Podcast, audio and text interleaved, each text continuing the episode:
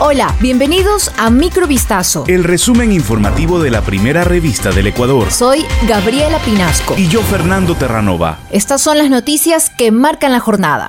Más de 20 manifestantes han sido detenidos durante las movilizaciones de los indígenas, que mantienen retenidos a siete policías en una comunidad, informó este miércoles el ministro del Interior Patricio Carrillo para quien el nivel de protestas va en descenso. Carrillo detalló en un pronunciamiento que los policías están retenidos en una comunidad de la provincia de Cotopaxi y dijo textualmente, ellos ya han cometido un delito de secuestro, está presentada la denuncia, la UNASE está activada y también organismos internacionales para la liberación. En una rueda de prensa, el funcionario indicó que el número de manifestantes detenidos sobrepasa los 20, que en su mayoría han pasado audiencias de calificación de flagrancia, entre ellos el líder indígena y principal promotor de las protestas, Leonidas Isa, quien esta madrugada fue puesto en libertad condicional. Ecuador vive este miércoles el tercer día de movilizaciones convocadas por la Confederación de Nacionalidades Indígenas contra el alza de precios y las políticas del gobierno del presidente Guillermo Lazo. Este miércoles un medio de comunicación publicó un audio en el que presuntamente se escucharía a dos vocales del Consejo de la Judicatura conversando con un juez acerca de un proceso judicial vinculado a la expresidenta de la Asamblea Guadalupe Llori. En el audio, además, se menciona que el presidente de la República, Guillermo Lazo, habría intervenido para devolverle la presidencia a Llori. Inmediatamente, el Ministerio de Gobierno emitió un comunicado para rechazar el supuesto tráfico de influencias denunciado por el medio de comunicación. También enfatizó que el primer mandatario no ha hablado ni hablará con ningún funcionario del Consejo de la Judicatura sobre este ni ningún otro proceso judicial el pasado 31 de mayo, con 81 votos a favor, Guadalupe Llori fue removida del cargo como presidenta de la Asamblea.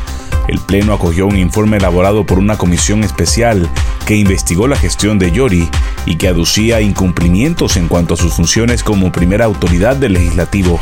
La solicitud de habeas corpus presentada por la defensa del presidente de la CONAIE, Leonidas Isa, fue rechazada este miércoles por un juez del complejo judicial de la Tacunga. Este recurso no sería procedente en cuanto al fin de recuperar la libertad, pues aquello ya ocurrió ayer en la audiencia de calificación de flagrancia, según recogió el Observatorio de Derechos y Justicia durante la audiencia. Por su parte, la defensa de Isa insistió en que el líder indígena fue agredido y maltratado durante su detención. Sin embargo, el juez aseguró que no existen pruebas para sustentar que hubo tratos crueles o privaciones arbitrarias a la libertad. El juez explicó que el traslado de Isa a Quito y Aratacunga, incluyendo la detención en la base aérea, se realizó por la propia seguridad del detenido. En el marco de las movilizaciones a nivel nacional, habitantes de una comunidad intentaron tomarse por la fuerza la estación petrolera Limoncocha, ubicada en la provincia de Sucumbíos.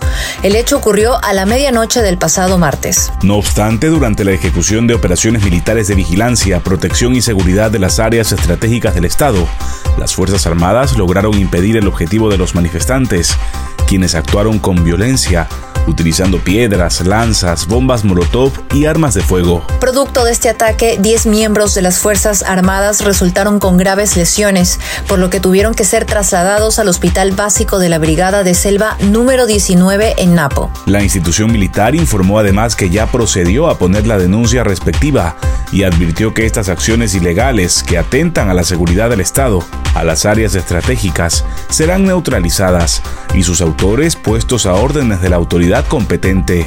El Club Barcelona Sporting Club reintegró este miércoles a los entrenamientos a su máximo goleador, Gabriel Cortés, tras abandonar la cárcel con libertad condicional, luego de permanecer 52 días en prisión provisional acusado de supuesta asociación con una banda delictiva. Si bien el loco Cortés logró su libertad, tendrá que presentarse todos los lunes ante un juzgado local mientras se desarrolle su proceso legal, tal como lo confirmó su abogado Alfredo Arboleta, que precisó el jugador se defenderá en libertad hasta demostrar su inocencia. Arboleda sostuvo que su defendido logró la excarcelación porque no existían argumentos suficientes por parte de la Fiscalía que justifiquen la medida de prisión preventiva, con la cual el jugador permaneció encarcelado por 52 días. Cortés estuvo detenido en una cárcel de Guayaquil desde el pasado 22 de abril hasta el lunes de esta semana, en virtud de un proceso de investigación dictaminado por las autoridades locales, que encontraron indicios de que el futbolista estaba vinculado con la banda criminal Los Tiguerones. Esto fue Microvistazo. El resumen informativo de la primera revista del Ecuador. Volvemos mañana con más. Sigan pendientes a vistazo.com y a nuestras redes sociales.